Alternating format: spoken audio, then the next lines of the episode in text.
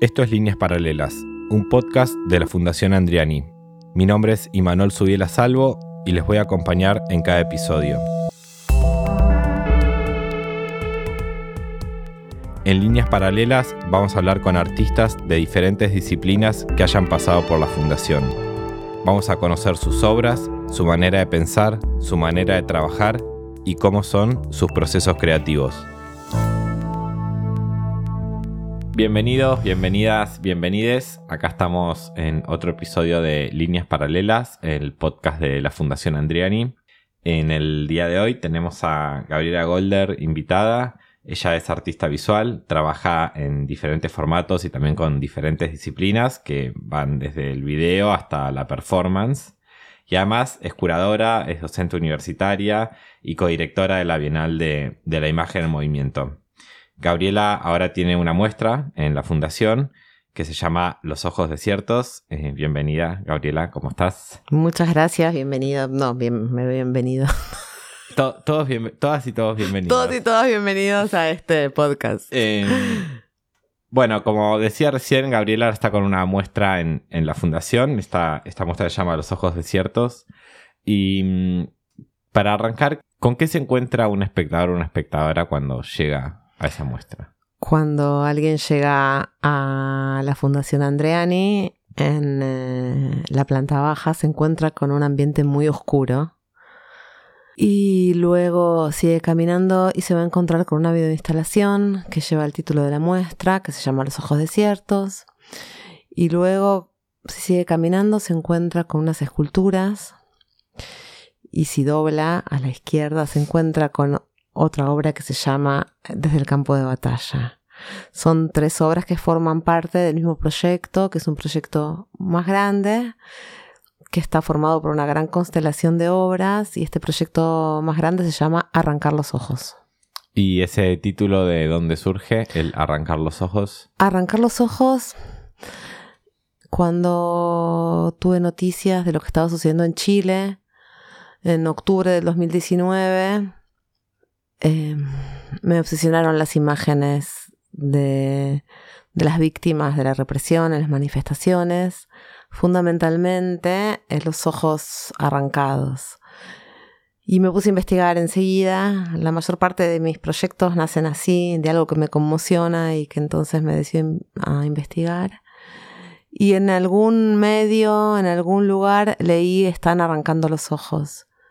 Y a partir de ahí eso me hizo un clic y pensé en el acto de arrancar los ojos, en lo imposible de pensar, de concebir, de imaginar el acto de arrancar los ojos. Inclusive una de las piezas, en las esculturas, tiene que ver con eso, con todos los modos posibles de decir arrancar los ojos. Eh, vos te referís a lo que pasaba en Chile, a la represión que hubo en el estallido que después derivó en el proceso constitucional, digamos, ¿no? y, pero en la, en la muestra también vos trabajas como con otros casos que tienen que ver con Colombia, ¿no? Exacto. En... Lo primero que leí sobre esta metodología represiva es sobre Chile y es, tiene que ver con el gran estallido social y la represión por parte de, de las fuerzas de seguridad eh, esto fue en octubre de 2019. Cuando me pongo a investigar me doy cuenta que esto no es algo, obviamente, o sea, no, es que me doy cuenta, digo, verifico que esto es un plan sistemático, que esto no es algo que nacía en Chile, sino que nacía en los, en los 70, que nació en los 70 en el conflicto palestino-israelí, y que luego las policías de varios lugares, las fuerzas de seguridad de varios lugares se habían perfeccionado en esta metodología. Y cuando digo varios lugares, digo realmente varios lugares. Colombia, Francia, Hong Kong, Líbano, Kashmir, eh, eh, Ecuador. Sí, Oriente y eh, Occidente, el mundo entero refinando la violencia. Exactamente, como pasó siempre, ¿no? Como que las metodologías represivas se comparten. Entonces, enseguida me puse a investigar qué pasa, sucedía en Colombia y el proyecto fundamentalmente se desarrolla en Colombia o a partir de eh, de las entrevistas que hice a, las víctimas de trauma ocular en Colombia. Y esto porque cuando yo tenía este proyecto, cuando yo sabía que esto iba a ser un proyecto, a veces sé que esto, tengo la intuición de que va a ser un proyecto, pero va a ser un proyecto así, implica muchísimas cosas de trabajo personal, pero por el tipo de trabajo que hago necesito de muchas personas que trabajan junto a mí y también de instituciones. Y pensé, primero, sobre qué es el proyecto y segundo, específicamente sobre qué es. Es a mí me había conmovido los ojos arrancados, pero sobre de qué estoy hablando y de qué estoy hablando pensando que esto es un plan sistemático eh, y pensando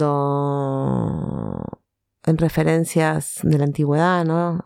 El acto de arrancar los ojos, la ceguera para ver o para dejar de ver o para ver sin ojos. Eh, lo armé y me presentó un concurso internacional en Colombia, un concurso de fragmentos, que es un espacio de arte y memoria que creó la artista colombiana eh, Doris Salcedo y que depende del Ministerio de Cultura. Tenía un concurso internacional a, que era para proponer obras para ese espacio, que es un espacio muy singular.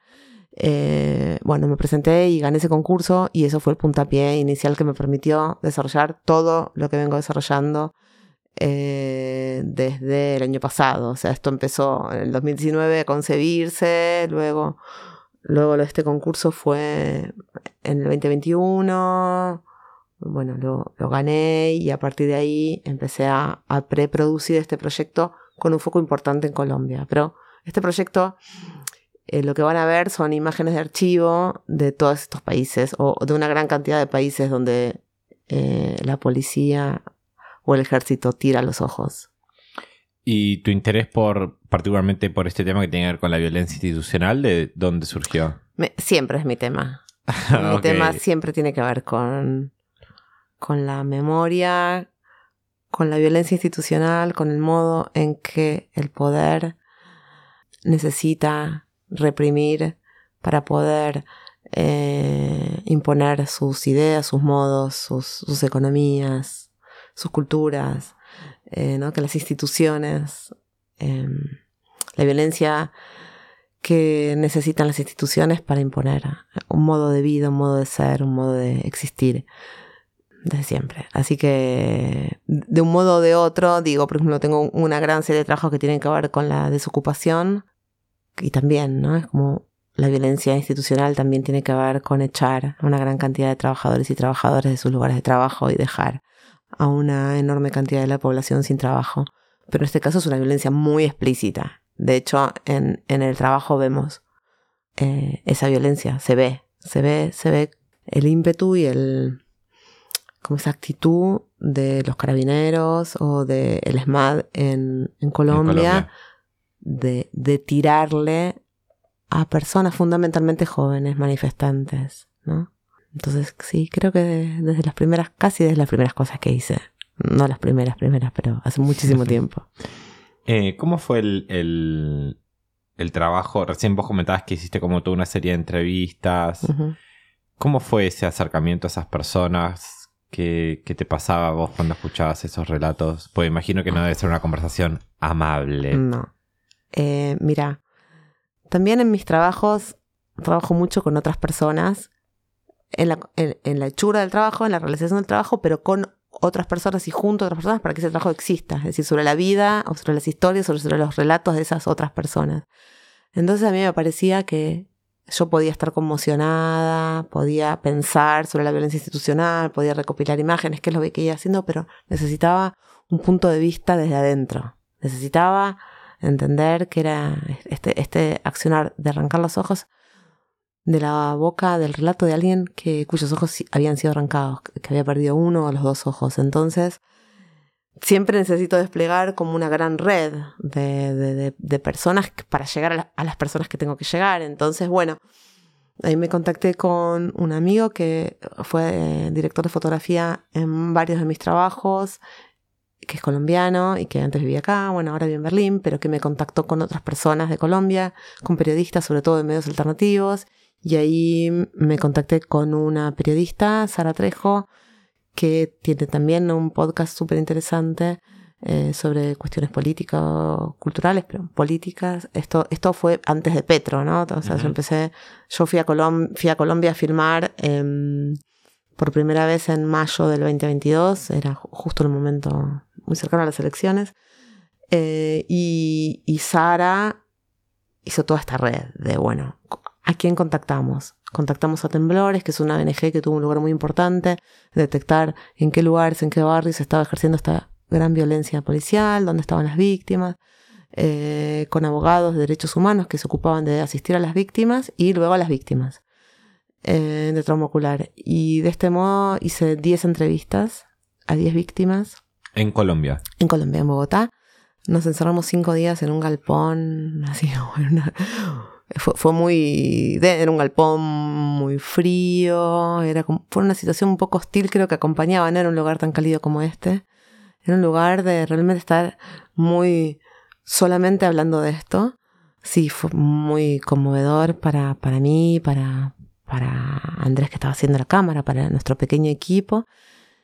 Y, y cuando yo hago entrevistas, esto lo digo porque también me lo dijeron los chicos, o sea, yo no voy a buscar nada, no tengo para nada un preconcepto esto, es, cuéntenme cómo empezó todo esto. Entonces mis preguntas eran mínimas y entonces a, algunos de ellos hablaron muy corto, muy poco, 15 minutos y otros 45 minutos. Y yo, o sea, interrumpimos cuando se acababa la batería de una luz o cosas así, porque realmente fue una, como una filmación muy pequeña, ¿no? Con, mínimos equipos, con mínimo equipo, eh, equipo de trabajo. Entonces, esto era, bueno, ¿qué pasó ese día? ¿Cuándo empezó todo? Bueno, esto empezó el primero de mayo del 2019. ¿Qué pasó? Yo iba caminando, pasó esto, pasó esto. Y, bueno, ¿y qué pasó luego? ¿Y cómo fue? Y, y etcétera. Entonces, bueno, hay relatos de 45 minutos y hay gente que quiere hablar mucho más y hay gente que como que me agradeció esta cosa de no... Les habían hecho varios reportajes de los medios tradicionales, no tanto, pero quizás sí de la, no sé si... Por ahí algunos más alternativos. No, y, de medios extranjeros, como que El País, CNN, CNN. Y mm, como, bueno, yo no soy periodista, entonces mi, mi mi acercamiento no pasa por querer llegar a algo para contar algo en tanto tiempo o en, no sé, eh, para llenar un bloque tanto. No para responder una nota para un editor. no sé, claro, como no sé. vemos que sal. No sabía tampoco cómo usar las entrevistas, porque era como, ¿y qué hago con 45 minutos de entrevista? No sé. bueno, entonces Em, hice las entrevistas y realmente fue una muy, muy interesante intercambio y fue muy sensible todo el encuentro, creo que también por el lugar donde yo me pongo.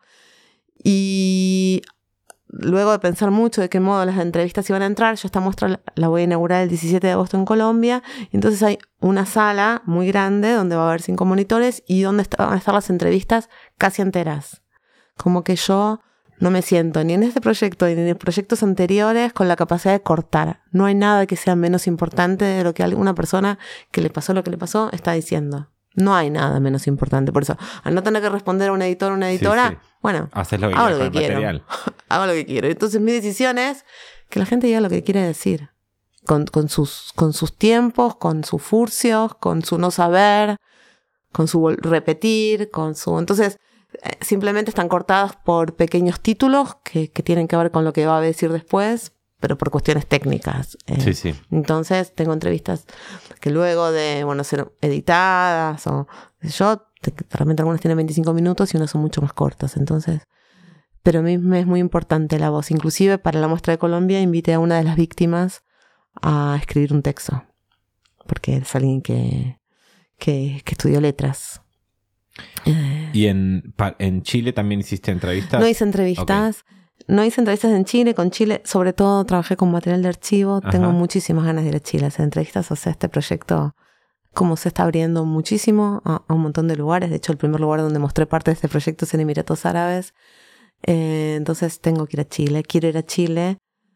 Pienso que, como la instalación que, que ahora estoy mostrando en Andriani, es una instalación que se puede mostrar, que es para mostrar en, cualquier país y quiero ir a encontrarme con, las víctimas y quiero trabajar con ellas. Pero bueno, necesito institución, apoyo, bla. Em, ¿Cómo se trabaja desde el arte contemporáneo con este tipo de temáticas? Es decir, ¿cómo te acercas a algo que a priori es eh, sórdido o violento y lo transformas después en un objeto estético? Casi como no tener editor o editora, ¿verdad? Hago, lo que hago yo lo que quiero. Después, bueno, es, es arte contemporáneo, pero yo hago, es, hago lo que me parece que hay que hacer. Entonces este proyecto, me, todo lo que hice es lo que me parecía que había que hacer. ¿Y cómo definís lo que hay que hacer? Lo que hay que hacer es como trabajar con, mucha ética eh, y con mucha sensibilidad y creo que cuando digo en este proyecto y en otros, porque de repente, viste, ya hace mucho que hago este tipo de cosas y ya entonces tengo como una reflexión sobre cómo, quién es, quién soy yo y quién es el otro o la otra y de qué modo yo me involucro con los otros o las otras con que estoy trabajando. eh, podría decir que es algo bastante horizontal, pero no es horizontal, de hecho tengo el poder de la cámara, soy la que está enfocando y grabando. Y de la misma manera que decidís no cortar, también podrías decidir cortar. Claro, entonces yo decido no cortar, como lo decido siempre, y así mucha gente dice, uh, las obras de Gabriela son siempre muy largas, es verdad, eh, muy largas, y el modo que hacer es como escuchar lo que pienso, lo que siento, y, así es. Entonces es como, no hay un, a veces hay modos de hacer del arte contemporáneo. Yo creo que no sé si entro en esos modos de hacer. De hecho, no los pienso. Yo vengo de. Tengo una formación cinematográfica. Así que también entro al arte contemporáneo de otro lugar, desde otro lugar. Y cuando estudié cine también hacía cosas experimentales, porque no entraba en, los géneros o en los modos de hacer, de la industria. Entonces, me parece que eso, eso, eso de estar en un lugar y en otro, es decir, vengo de la imagen en movimiento y habito el arte contemporáneo, más que la imagen en movimiento quizás, eh, me permite tener algunas licencias. Y algo que me parece muy importante, por ejemplo, que lo comprobé el sábado que inauguramos, es que eh, la obra, la instalación dura 32 minutos y se sabe que nadie se sienta o, nadie mira 32 minutos de una obra audiovisual. Nadie nunca. Eso se sabe, se aprende, lo dicen los, los profesores, las profesoras y lo dicen los espacios de arte. Y yo te juro que la gente, que mucha gente se sentó a ver 32 minutos de una obra y había inauguración, había vino, o sea, la gente podía estar haciendo sociales y, mucha gente se sentó, eh, pusimos un banco y, mucha gente se sentó en el piso y la vio entera porque dijo, me di cuenta, quizás lo que tiene el loop, que entras en un momento que no es el primer momento, la instalación se divide fundamentalmente en cuatro partes y entraron, pero pasaron y vieron que era otra cosa y dijeron, bueno, la voy a ver entera. Eso para mí derrumba todos estos prejuicios de que la gente no ve las cosas o que hay que hacer cosas cortas para que sea más rápido. Digo, se ven en un montón de ferias y de exposiciones de arte donde hay video que, bueno, que sea rápido porque la gente igual pasa. Estoy segura que se puede hacer que la gente no pase, no que yo pueda hacer, pero creo que la gente también se conmociona y que creo que esto de poder un poco transmitir esa conmoción creo que tiene que ver con eso, con bueno, yo ahí puse todo lo que yo pienso y siento de todo esto. Ojalá que vos puedas recibirlo. Eh, tengo dos preguntas para hacerte sobre la videoinstalación. La primera tiene que ver con esto que decías recién. ¿Por qué vos crees que pasó eso de que la gente se quedó? Mm. Y después, ¿por qué decidiste partir en cuatro partes o que tengas estructura de cuatro partes eh, la videoinstalación? Eh, la gente se quedó porque creo que que a nivel montaje construimos un espacio que era todo eso, era un espacio donde no había ninguna distracción, no hay distracción. La gente fue, es, bastante envolvente, no es como las muestras de Van Gogh y demás, así, que tienen piso y techo que no me gustan, pero bueno, estás ahí y ves eso, y es una imagen que te llama, que, bueno, seguramente hay gente que no la vio en 32 minutos y se fue, obvio, pero estás ahí, estás ahí y están pasando cosas que te toca, o sea, a, mí se me pone piel de gallina cuando edito y yo sé que hay gente, o sea, hay gente que viene y me dijo, estoy muy como emocionada, pero físicamente, ¿no? Por, el modo de, de, montaje, por, por la banda de sonido, por, no sé por qué se quedó, pero creo que todo eso ayuda. Eh, y está buenísimo que se hayan quedado. Digo, y eso, sentarse en el suelo, poner un banco ayuda un montón, eso lo, charlamos bastante antes y eso lo aprendí hace un tiempo, hace como casi 20 años que puse el primer banco, el primer lugar cómodo para habitar una muestra, que es si vos pasás, es una cosa, y si vos tenés un lugar mm, para sentarte, aunque sea chiquito, quizás otras personas se van a sentar en el piso y todo, entienden que ese es el código y eso está buenísimo. Y bueno, esto. Y, respecto a las partes, se fueron dando, se fue armando así, porque la, estructura no estaba preconcebida. Estaba segura que iba a haber un gran bloque de material de archivo. Estaba segura que iba a haber un primer bloque que es como un bloque como mucho más abstracto, que son unas imágenes que, firmamos en, en el norte de Neuquén, en Butarranquil, donde hay unos cráteres que son como ojos en la tierra. Entonces yo estaba segura que iba a empezar por ahí, que no quería empezar con la imagen de archivo, sino que quería empezar como un viaje a un paisaje lunar, donde de repente encontrás ojos, que son ojos que están en la tierra, y de repente vas. Y de repente ahí en el medio están los rostros de las víctimas. Y luego la última parte eh, es una puesta en escena que yo le digo ensayo para de la resistencia, ¿no? Es como un poco una lectura eh, casi coreográfica de estos gestos de, que aparecen en las imágenes de archivo. No, no, sabía que iba a haber como partes, pero no estaba segura de cuántas iban a ser y se armó, se armó muy fácilmente. Hubo mucho trabajo, muchísimo trabajo de montaje, pero tipo seis meses de montaje, que es un montón, nunca había montado tanto, que hace que también todo parece una danza la verdad. Y, pero están policías tirándole a los chicos a los ojos. Pero es como también como una danza. Coreográfico. Claro.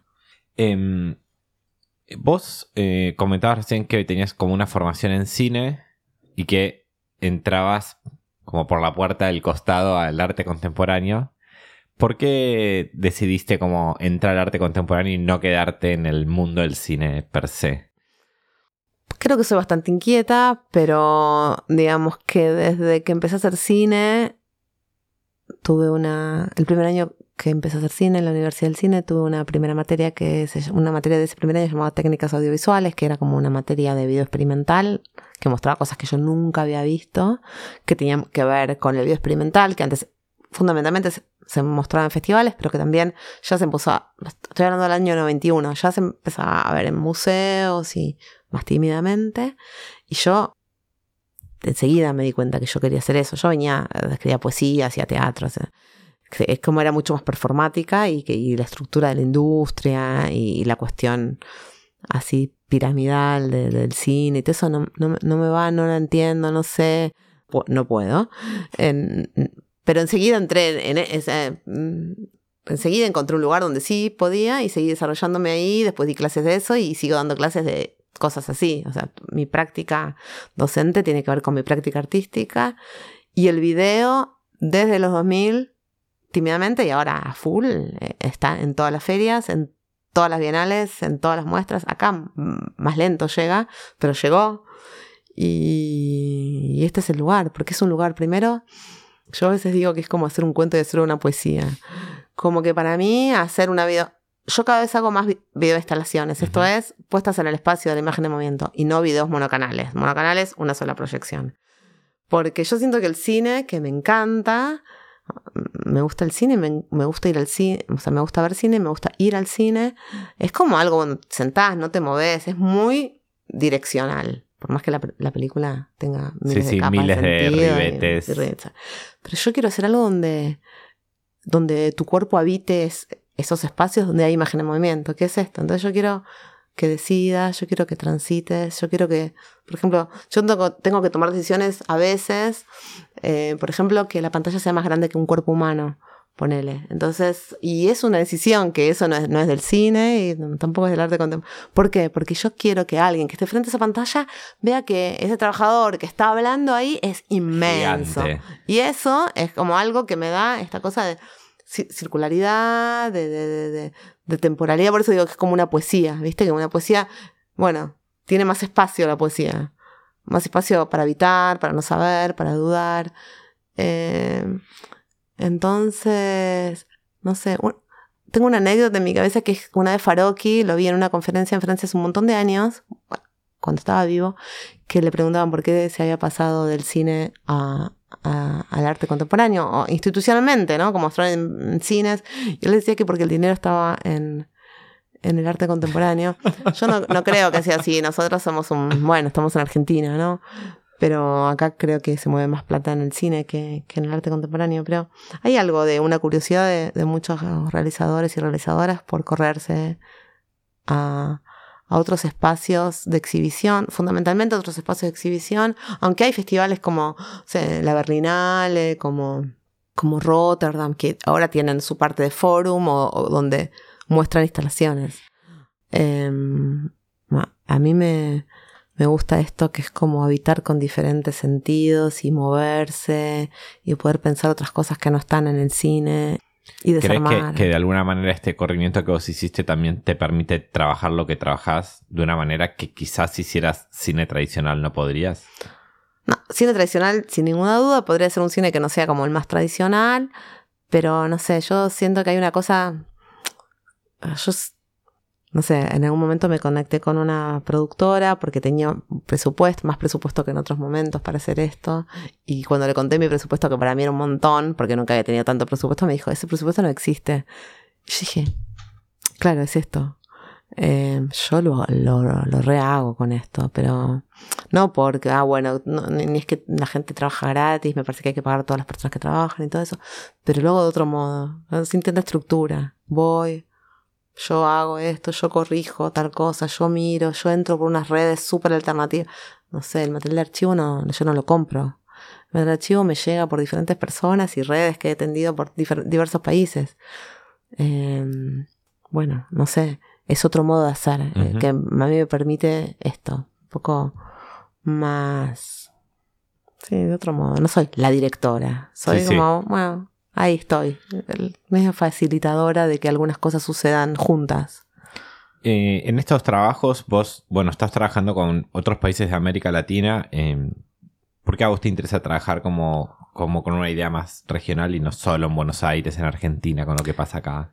Y, ah, porque se dio así, porque, porque si, yo pienso que ah, tengo una práctica situada, pero mi ser situado no es argentino situado, es continente situado, es, Sudamérica. Entonces me, me, me, me, importan y me conmueven fundamentalmente las cosas que suceden, no sé, cuando Brasil, Bolsonaro, cuando la represión en Chile, cuando Colombia, cuando los golpes de Estado, con todas esas cosas que nos pasan a nosotros, a nosotros y a países vecinos.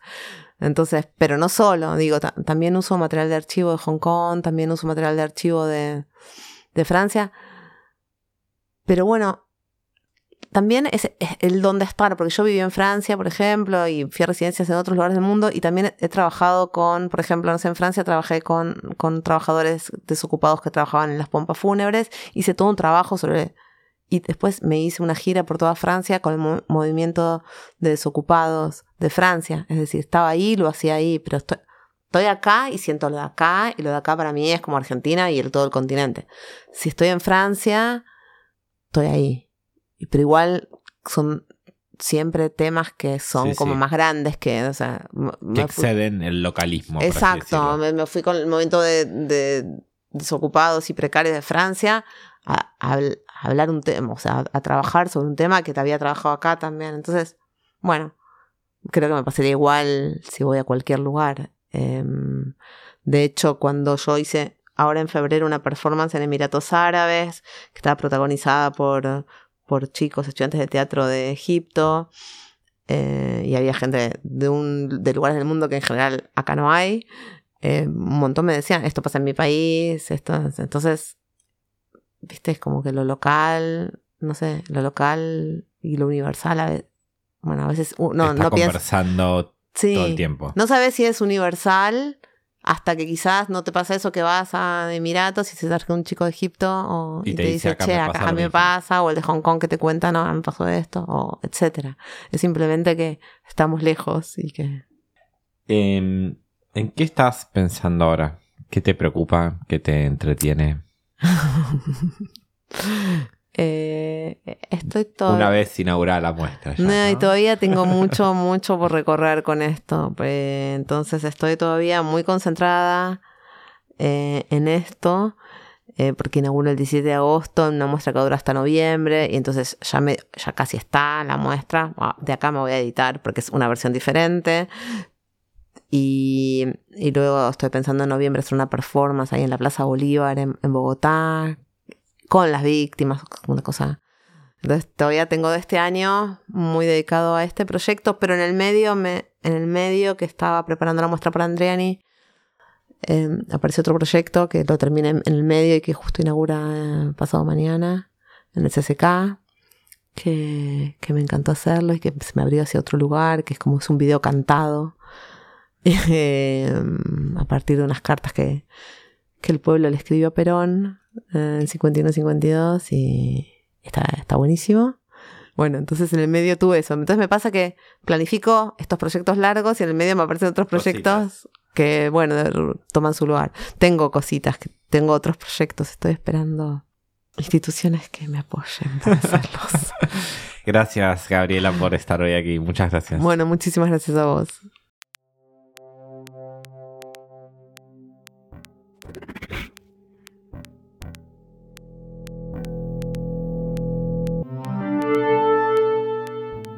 Esto fue Líneas Paralelas. Mi nombre es Imanol Subiela Salvo y pueden encontrarme en redes como arroba mala señal. La música original es de Ailu. El arte de tapa es de Job Salorio. La edición es de Radio en Casa y la producción de Mercedes Urquiza.